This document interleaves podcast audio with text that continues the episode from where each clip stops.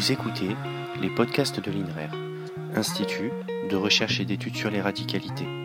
Ce podcast vous est présenté par Isabelle Kersimon. Aujourd'hui, l'INRER reçoit Antonio Solimando, journaliste politique à RTL Info.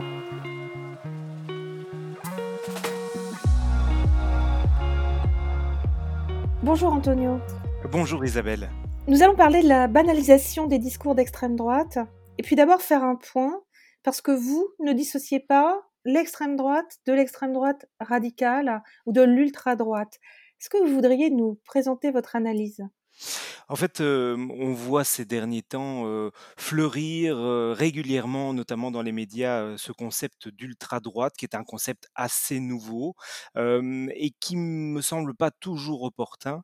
Pourquoi? Parce que on donne l'impression d'introduire une espèce de barrière effectivement entre les partis d'extrême droite qui sont euh, installés, pour certains qui ont des élus à différents niveaux de pouvoir, et des groupuscules d'ultra droite qui eux n'auraient pas vocation à exercer le pouvoir ou qui seraient distincts de ces partis d'extrême droite. Or, ce que je ce que je constate la plupart du temps, c'est que cette frontière en fait, elle est très poreuse, elle est très mobile, et donc elle n'a pas nécessairement nécessairement lieu d'être dans toute une série de, de pays. souvent, en fait, les partis ou les groupuscules ou les mouvements d'ultra-droite sont en quelque sorte le bras armé des partis d'extrême droite. Ils partagent toute une série de caractéristiques, ils partagent l'idéologie prônée par le parti d'extrême droite, mais avec des méthodes plus radicales. Donc c'est parfois assumé par ces partis d'extrême droite, parfois à leur corps défendant, mais si je prends la définition même du parti d'extrême droite, hein, les critères qui généralement font qu'on classe un parti à l'extrême droite, c'est la défense de l'État-nation, c'est la croyance d'une forme de supériorité ou d'une race ou d'une religion par rapport à une autre, ça, ça dépend un petit peu des, des partis et des pays. Il y a une forme d'extrémisme dans les solutions qui sont proposées, renvoyer les étrangers, les déchoirs de la nationalité, et puis souvent le quatrième critère, c'est le critère d'un leader charismatique. Je ne vois pas en général en quoi les partis d'extrême droite et les groupuscules d'ultra-droite diffèrent de ces différents critères? Ils se retrouvent en général dans ces quatre critères. et puis, ça se traduit souvent sur le terrain, c'est-à-dire qu'on a des partis d'ultra-droite qui sont galvanisés par la présence ou la popularité de, partis d'extrême droite. On l'a vu, ben, par exemple, ici en Belgique francophone, on aura l'occasion de, présenter certainement ces différents partis et, groupes, mais la présence d'un groupuscule comme Skild and Vriend, qui est un, groupuscule, je dirais, volontariste sur le plan d'action coup de poing contre les étrangers ou contre les gauchistes ou contre les communistes en Belgique néerlandophone, dans le nord du pays, en Flandre, ce parti, ce groupuscule a produit celui qui est l'un des députés les plus remuants aujourd'hui du Vlaams Belang. Donc quelqu'un qui a fondé un groupuscule dit d'ultra-droite est aujourd'hui euh, l'un des l'une des figures euh, du euh, Vlaams Belang qui est un parti d'extrême droite et qui le représente au sein du Parlement belge, la Chambre des représentants. Il y a d'autres exemples, hein, des personnalités, par exemple de de l'ancien Front National ou du RN qui ont été soit exclus, soit fait dissidence parce qu'ils n'étaient pas d'accord avec un certain nombre de points. on pense par exemple à un discours plus tolérant par rapport aux droits des femmes, l'avortement que Marine Le Pen peut porter, ou plus tolérant par rapport à l'homosexualité par exemple. Mais ces groupes restent en fait des satellites du RN et continuent à à voir dans la percée de ce genre de parti une opportunité pour eux. Donc la, frontière me semble vraiment, quand on, la marque, cette frontière, elle me semble très subjective et pas toujours adaptée à la réalité.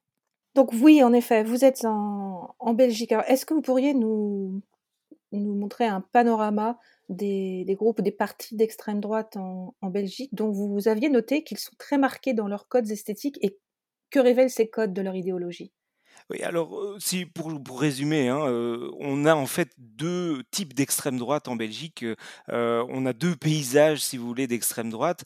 Le nord du pays où elle est assez installée et elle performe au niveau électoral et puis le sud du pays où elle est quasi inexistante. Alors le nord, le côté néerlandophone, on a, le Vlaams Belang qui est le parti d'extrême droite, heu, 18 heu, des voix flamandes aux dernières élections législatives, à peu près 18,7 Heu, c'est un parti qui aujourd'hui est donné même, vainqueur des élections si on revotait demain, dans différents, sondages, le Grand Baromètre, RTL Info, Ipsos le soir par exemple.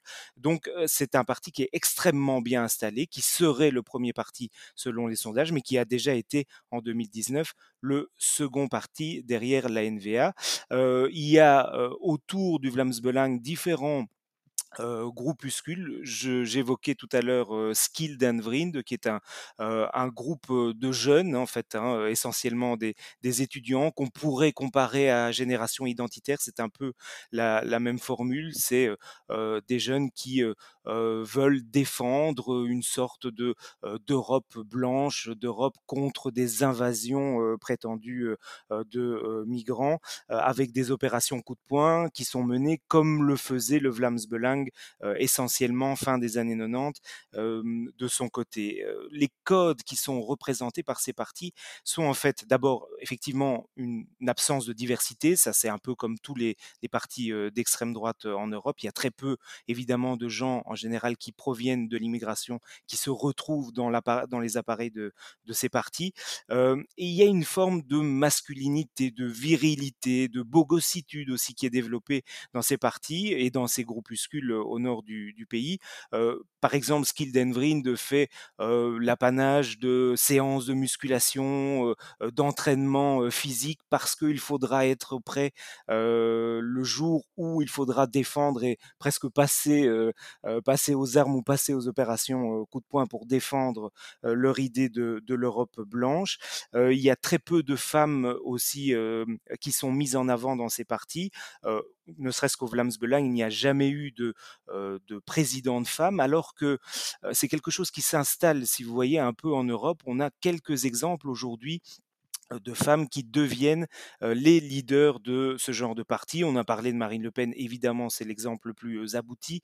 il y a eu Frauke Petri en Allemagne pour, pour l'AFD. On parle énormément de Giorgia Meloni à Fratelli d'Italia en, en Italie aujourd'hui. Le FPE autrichien a également été dirigé par une femme. Donc, c'est quelque chose qui aujourd'hui est assez caractéristique du côté de, la, Belgique néerlandophone, c'est toujours cet esprit un peu de mise en avant de la virilité et également dans la communication avec des opérations qui sont filmées.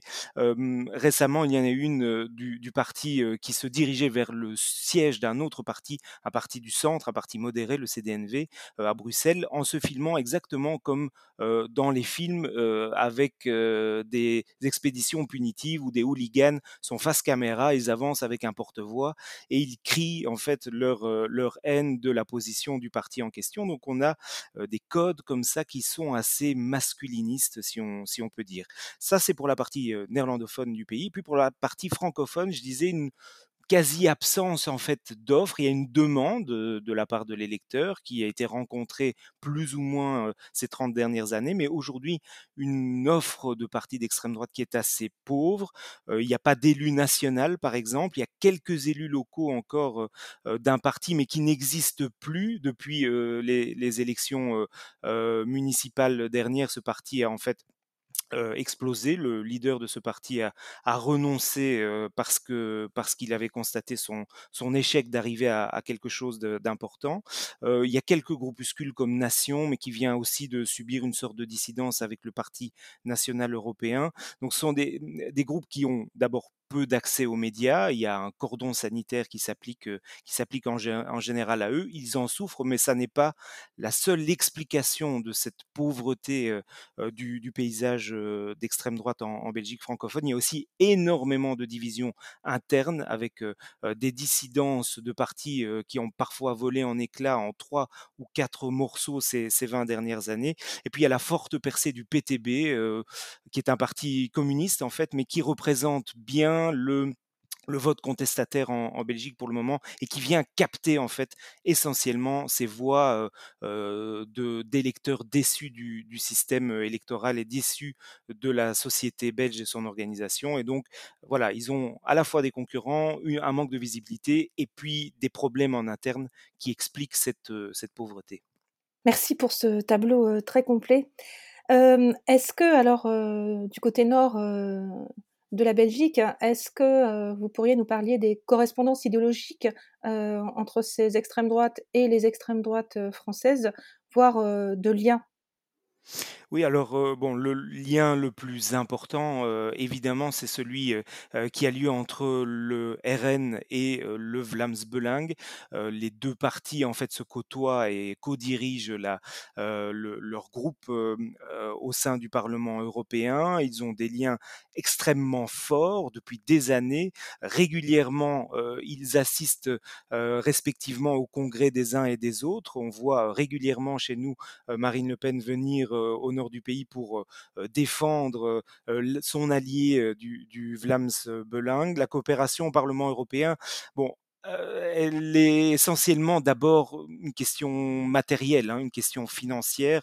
le fait de s'associer pour les différents partis au niveau du Parlement européen, ça fournit toute une série d'aides matérielles, par exemple le fait d'avoir un, financement, le fait d'avoir des bureaux, d'avoir une organisation en termes de, temps de parole au sein de l'hémicycle européen. Donc il y a une, je dirais, un aspect purement matériel et une instrumentalisation des règles du Parlement qui pousse ce genre de parti à, s'entendre, au-delà du fait qu'ils sont plutôt nationalistes et donc l'idée d'une coopération européenne en général est plutôt, euh, ça les rebute plutôt euh, d'ordinaire.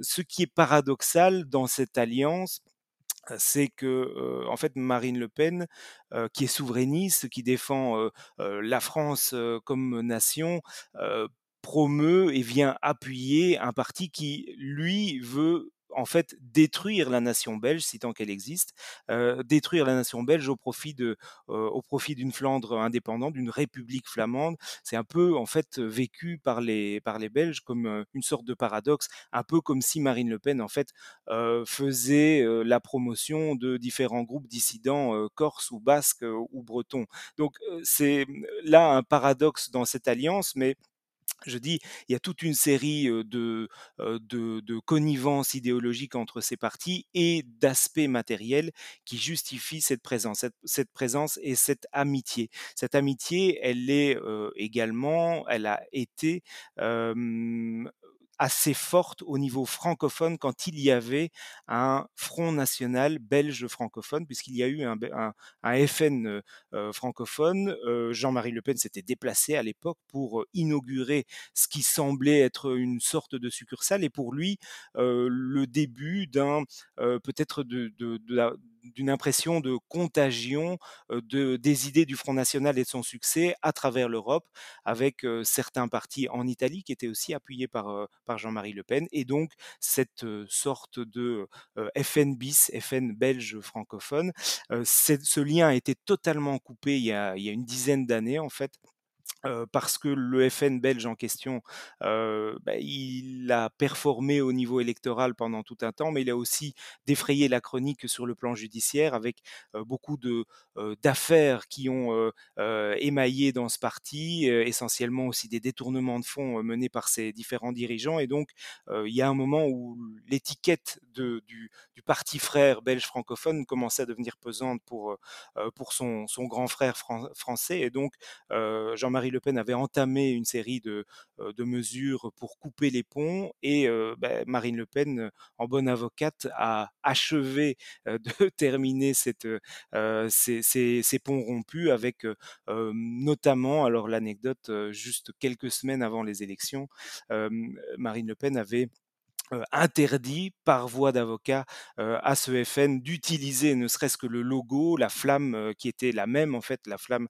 si ce n'est qu'elle n'était pas bleu, blanc, rouge, mais noir, jaune, rouge ici en Belgique, le logo FN ou même la dénomination Front National. Et donc, ils se sont retrouvés un peu, ces militants et ces dirigeants du, du parti belge francophone à devoir improviser un logo et des, des initiales à quelques semaines des élections. Et donc, ça a donné quelques, quelques créatives petites idées comme de s'appeler le mouvement Le Pen. Alors ça ne faisait plus référence au FN, mais ça faisait toujours référence à Le Pen, ou FNAT ou F National pour quand même continuer à surfer en fait sur la popularité du Front National côté côté français parce que les les Belges francophones sont en fait très friands de l'actualité politique française et donc en général ce qui peut marcher côté français eh bien ça donne aussi une sorte de récupération du côté du paysage électoral et du paysage politique belge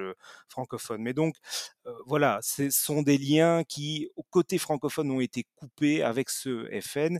Il y a eu d'autres initiatives qui ont parfois été appuyées. Je pense à il y a six ans Faire Place Net, qui était en fait une sorte de greffon francophone du Vlaams-Belang. Le Vlaams-Belang a tenté de capter des voix côté francophone et cette initiative a été appuyée à la fois par Jean-Marie Le Pen et par Marine Le Pen dans des discours avec des clips électoraux.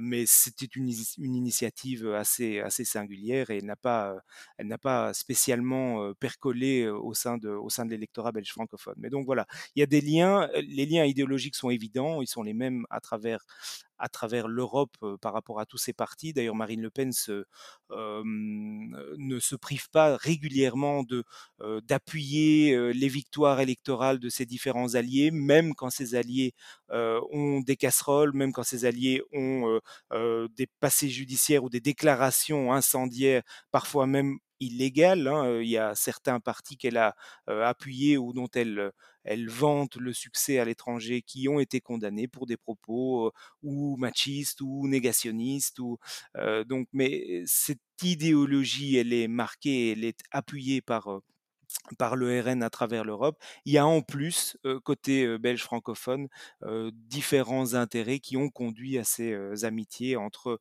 la famille Le Pen d'une façon générale, Jean-Marie puis, puis Marine Le Pen, et les différents mouvements qu'on a pu suivre ici dans le paysage et dans le prisme d'extrême droite en Belgique. Est-ce que du côté des, mmh, des mouvements plus jeunes, plus marginaux, on va dire plus en tout cas dans la marge, non institutionnalisés, vous pourriez faire des constats de liens également entre la Belgique et la France ou pas alors, je faisais tout à l'heure un parallèle entre le groupe Skilled and et Génération Identitaire. C'est un peu, c'est un peu la même impression. Donc, des mouvements qui se créent avec des fortes percées sur les réseaux sociaux aujourd'hui, forte mobilisation à travers ces réseaux sociaux, et qui, donc, qui sont effectivement essentiellement composés par des jeunes, souvent par des étudiants, qui sont amenés peu à peu soit à s'engager dans la vie comme politicien, soit à continuer à à faire pression sur la société d'une façon ou d'une autre, avec des opérations, on se souvient de Defend Europe de, Génération Identitaire, avec des opérations qui sont les mêmes, qui sont montées de la même façon, sur les mêmes, sur les mêmes ressorts. Donc on a effectivement entre groupes de jeunes aussi des, des similitudes, même s'ils sont moins marqués, ils sont aussi beaucoup moins médiatisés parce que ce sont des, des groupes qui ont moins de retentissement au niveau médiatique, qui jouent énormément sur la discrétion. les différents membres de, de Skilled and Vriend, donc le, le groupuscule d'extrême droite côté flamand, en fait, ils ont été révélés au grand public le jour où la chaîne publique flamande, la VRT, a fait un, un grand reportage en s'infiltrant en fait dans ces différents réseaux avec des communications qui se font sur certains réseaux sociaux, parfois certains réseaux sociaux cryptés, où on s'échange des blagues parfois négationnistes, parfois franchement antisémites, et où donc on est certainement coupé en fait de la société, de, de la médiatisation. On dénonce la médiatisation, on dénonce les médias traditionnels. Mais donc voilà, on a des liens, mais qui sont nettement plus souterrains et qu'on ne connaît pas encore nécessairement, qu'on n'est pas encore nécessairement arrivé systématiquement à, à, déterrer. Il y a parfois comme ça des liens entre des liens directs, des liens d'amitié entre les différents tenants de ces groupuscules, que ce soit belges et français. On en a vu un encore récemment, puisque je parlais de, de Skilden de son leader Dries van Langenhove, avait invité récemment quelqu'un qu'on connaît bien dans le, dans le nord de la France, le patron du fameux bar La Citadelle à, à Lille. voilà, il y a des liens comme ça qui se font ponctuellement et qui sont difficilement quantifiables à l'état actuel pour les chercheurs ou pour les journalistes spécialisés. Et on en voit quelques résurgences de temps en temps à l'occasion de l'une ou l'autre fête. Là, c'était à l'occasion de la, fête, la fête de la nation flamande qu'on avait vu cette, cette présence notamment. Revenons en, France où vous avez observé, tout comme nous, le fait qu'un discours s'est énormément développé ces récentes années, selon lequel il faudrait s'emparer des thèmes d'extrême droite, de certains de ses symboles, de certaines de ses campagnes, voire de son vocabulaire, parce que ce serait la seule manière d'en contrer l'ascension. Qu'en pensez-vous? Ce que je vois, c'est qu'il y a beaucoup de ces tentatives-là dans les mots que vous décrivez qui en fait conduit non pas à une disparition des mouvements d'extrême droite, mais plutôt à une comment dire, à une sorte de de mise en pause très temporaire, mais qui s'est remis en marche quelques années plus tard. Les différents leaders qui ont muselé ou qui ont cru museler l'extrême droite en tentant cette technique, en fait, ils sont parvenus le temps d'une élection en général, en moyenne, et puis ont dû faire face au contraire à une résurgence de l'extrême droite une fois cette élection passée, une fois un mandat exercé. Et j'en prends je vais prendre trois exemples. On a connu en France effectivement un discours très volontariste de Nicolas Sarkozy en, 2007, qui a conduit à une euh, relative défaite du, euh, du Front National euh, à l'époque. Ces espoirs qui ont été mis par un certain nombre d'électeurs historiques du Front National dans la candidature et puis le mandat de Nicolas Sarkozy n'ont pas été totalement rencontrés et ces électeurs sont revenus à l'initial. Il n'empêche qu'en attendant, les le parti de, Nicolas Sarkozy a énormément souffert en fait de cette espèce de frontière un peu vaseuse et poreuse qui a été qui a été créé avec finalement énormément d'électeurs qui se sont radicalisés, qui se sont dit mais finalement euh, pourquoi ne pas choisir l'original à la copie? et qui sont venus en fait grossir les rangs de l'extrême droite du Front National aujourd'hui euh, RN. On a connu la même mésaventure côté euh, italien où la droite classique, la droite républicaine est en train de disparaître au profit d'une extrême droite extrêmement forte.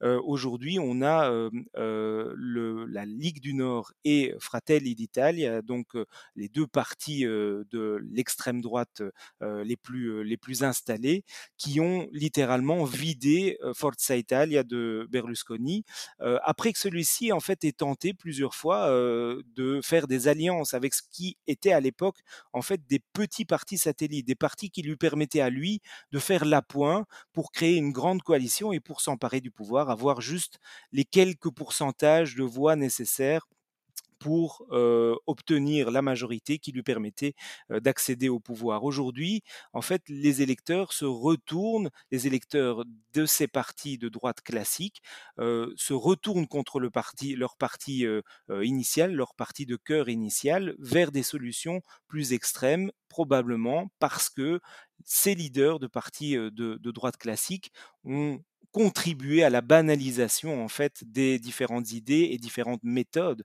de ces partis d'extrême droite. On a un peu le même phénomène côté belge avec la NVA qui est un parti de droite classique, respectable, euh, qui a exercé le pouvoir pour la première fois de, de son histoire euh, ces, ces, cinq dernières années en fait euh, lors de la législature précédente, le gouvernement euh, fédéral précédent, avec notamment en tête de pont un, un secrétaire d'État à l'asile et la migration qui a appliqué ces méthodes euh, assez radicales dans le discours, dans la communication, parfois avec euh, une communication essentiellement axée sur euh, le retour des étrangers dans leur pays, les différentes expulsions procédées semaine par semaine avec la composition dans les avions des différentes nationalités qui étaient réexpédiées dans leur pays d'origine, et en fait, aujourd'hui, cette NVA qui était le premier parti de Flandre, eh bien, se voit débordé sur sa droite par le Vlaams Belang. Donc, en fait, le discours qui a été mené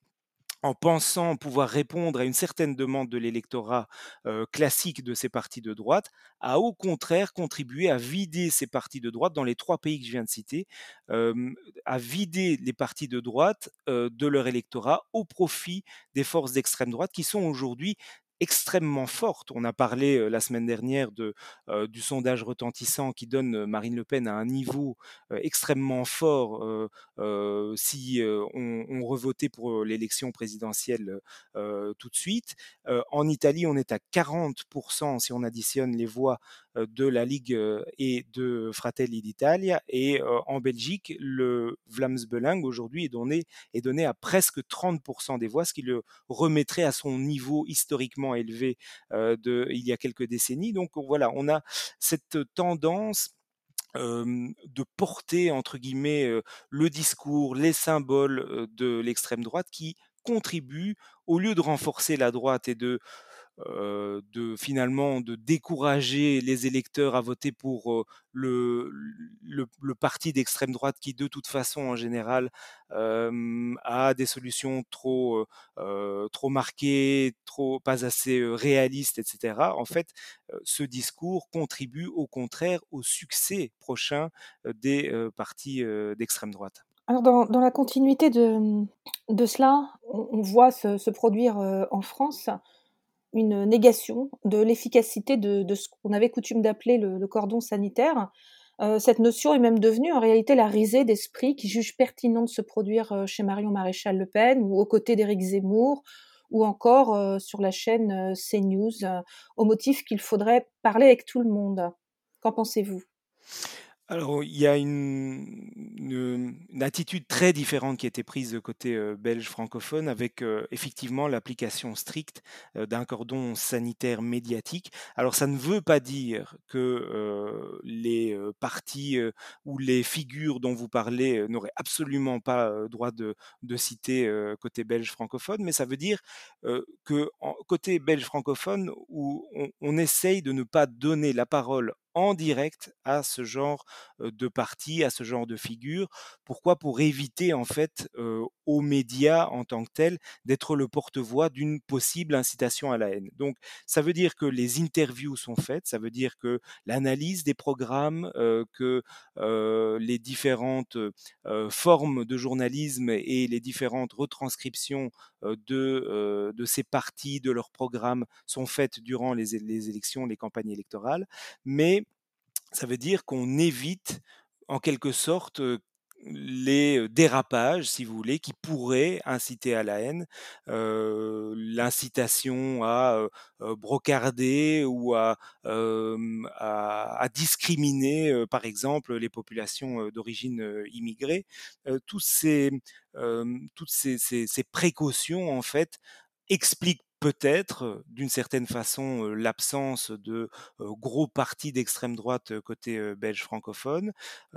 c'est une partie de, de, la justification, ça n'est pas tout évidemment, mais c'est ce qui fait peut-être qu'aujourd'hui, la Belgique francophone est relativement épargnée, est en fait, d'une certaine façon, une île hein, côté, euh, du côté de l'Europe euh, par rapport à, tous ces pays où on a une extrême droite qui est, assez, qui est assez forte, qui a des élus nationaux, ce qui n'est plus le cas du côté belge francophone pour le moment. Donc, ça se justifie, c'est historique du côté belge francophone. Maintenant, la France n'a pas adopté cette, cette initiative. C'est extrêmement difficile, il faut le dire, de faire marche arrière une fois qu'on a délié le cordon en tant que tel. faire marche arrière, ben, forcément, ce serait perçu comme une forme de restriction à la liberté d'expression et une marche arrière sur le plan de la liberté d'expression. Mais effectivement, il y a deux il y a deux attitudes qui ont été prises et qui sont extrêmement différentes. Après, il y a le procès en tant que tel de l'attitude des médias. C'est-à-dire que au-delà de est-ce que je donne la parole en direct à un leader politique, il y a aussi quels sont les thèmes sur lesquels je travaille, moi en tant que journaliste ou nous en tant que rédaction par rapport, par rapport aux attentes des gens. Et sur ce plan-là, alors c'est plus, c'est plus tellement le système électoral ou le système d'une façon générale des, médias qui, qui, qui est analysé, mais sur ce plan-là, on peut se demander aussi si l'attitude de certaines chaînes d'information en continu ne contribue pas d'une certaine façon à décrire une société en fait qui n'est pas celle que l'on connaît, avec une extrapolation, avec une exagération de l'importance notamment des thèmes porteurs de l'extrême droite. Ça ne veut pas dire qu'il ne faut pas en parler, mais par exemple, parler de l'immigration tous les jours, parler de l'islam tous les jours, mais forcément ça contribue à finalement à donner une, information biaisée de la réalité parce que dans la vie quotidienne, très peu de gens en fait sont réellement en contact avec des immigrés, avec des musulmans ou avec des problèmes qui seraient liés à ces thématiques-là en particulier. Donc il y a évidemment de la part des journalistes et des rédactions un un besoin et une nécessité de parler de tous les sujets sans tabou, avec toutes les forces en présence, toutes les forces en présence qui se présentent aux différentes élections, mais il y a aussi de la part des rédactions une analyse qui doit être faite sur l'importance qu'on donne à chaque sujet. L'importance du déclassement dans les campagnes françaises, il est très important il explique aussi cette impression de, déclassement, explique aussi d'une certaine façon les, euh, victoires et les succès de, partis d'extrême droite qui ont compris cette, euh, cette, importance et qui jouent énormément euh, là-dessus. Mais ça ne veut pas dire que du coup, il faut parler tous les jours de thématiques qui sont en fait présentes dans la société française, mais dans une moindre mesure, et qui finalement sont exacerbé dans certains médias pour des raisons d'audience essentiellement. Vous avez des débats qui sont représentés avec, qui sont portés par des figures qui sont très clivantes. Ça fait beaucoup d'audience, donc c'est très intéressant pour les différentes chaînes qui les, qui les promeuvent. Mais ça n'est pas juste d'un point de vue finalement déontologique parce que ça ne ça ne représente pas de façon exagérée en fait les maux de la société française qui sont tout autant le problème de la gestion de l'éducation nationale, de la formation, de l'emploi et sont des thématiques qui sont en général beaucoup moins présentes sur ce type de chaîne. Donc il y a clairement une, complicité en fait dans la façon de gérer de ces différentes chaînes d'information, une complicité qui portent en fait les thématiques de partis d'extrême droite et qui contribuent à leur succès, alors que ça n'est pas normalement évidemment le rôle de rédaction et de journaliste. Merci beaucoup. Merci à vous. Vous avez écouté le podcast de l'INRER avec pour invité Antonio Solimando, journaliste politique à RTL Info. Pour plus d'informations sur les actions menées par l'INRER, retrouvez-nous sur inrer.org. Jingle Memories du musicien australien Patch.